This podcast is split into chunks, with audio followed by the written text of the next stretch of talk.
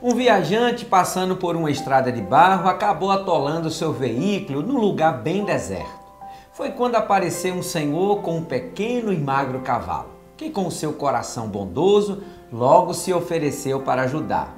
Embora sem acreditar que daria certo, o viajante aceitou. Amarraram o carro no cavalo e o senhor gritou: Vamos, amarelinho, força, roxinho, puxa, vermelhinho e o cavalo de uma só puxada tirou o carro do atoleiro. O viajante feliz, porém intrigado com a situação, perguntou: Você tem esse cavalo há muito tempo? Sim, respondeu o senhor. E você não sabe o nome dele? Porque só depois de várias tentativas foi que você acertou. O senhor respondeu: Eu queria que ele pensasse que não estava sozinho, que com ele havia outros cavalos e assim se sentisse fortalecido. Moral da história: juntos somos mais fortes. Um minuto e nada mais.